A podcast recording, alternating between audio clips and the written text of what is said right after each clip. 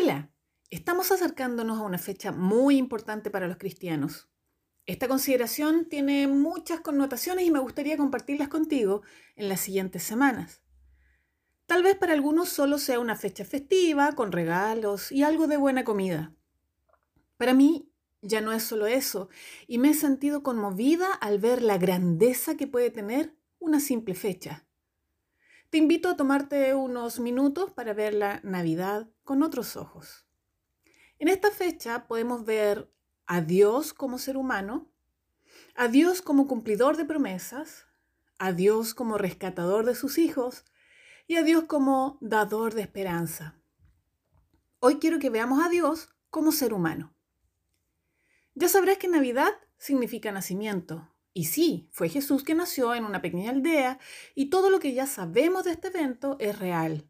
El embarazo de una virgen, la huida a Belén, los magos, los pastores, la estrella que anunció el estelar momento, la pesebrera, los regalos y todo lo demás. Pero ¿te has preguntado alguna vez por qué Dios vino como ser humano? Bueno, ninguna persona había podido sellar el pacto entre Dios y la humanidad. Ya se habían hecho intentos, pero todos fallábamos. Aunque debía ser una persona, esta debía ser perfecta, que cumpliera todos los requisitos de Dios y nadie pudo.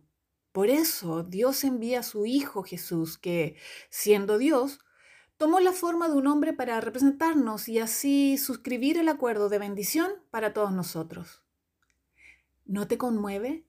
El Rey de todo lo que existe te ama de tal manera que te buscó vino a nosotros antes que nosotros a Él. Recibimos de Dios su amor, su paz, su gozo y la hermosa promesa de estar con Él para siempre, pero no pagamos el costo. Jesús lo hizo. Pablo hace un relato minucioso y sobrecogedor de esta decisión.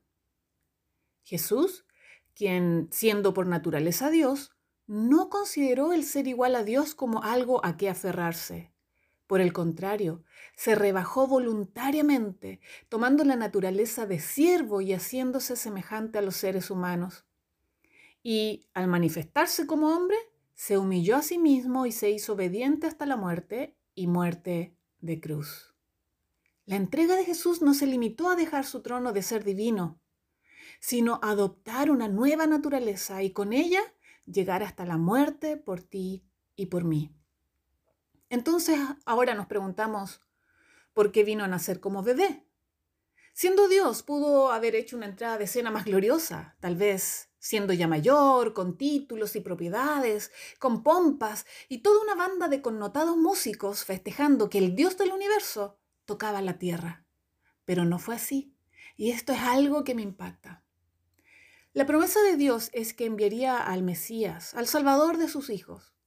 No era cualquier mensajero, pero decide enviarlo en el regazo de una familia en vez de lugares protocolares y diplomáticos. Jesús era hijo de Dios y pasó a ser hijo de José y María. Dios enalteció a la familia y quiso ponerla en un lugar de privilegio.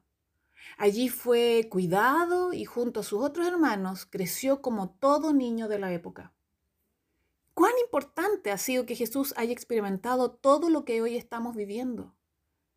Cada situación que has vivido, Jesús la comprende muy bien, no solo porque es conocedor de todo por su don divino, sino porque vivió en carne y hueso lo mismo que tú y más.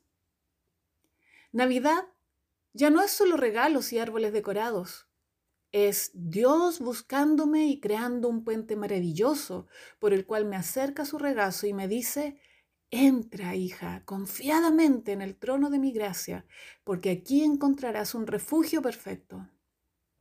Dios vino a mí porque me ama y me buscó como uno igual a mí para entender todo lo que yo he vivido.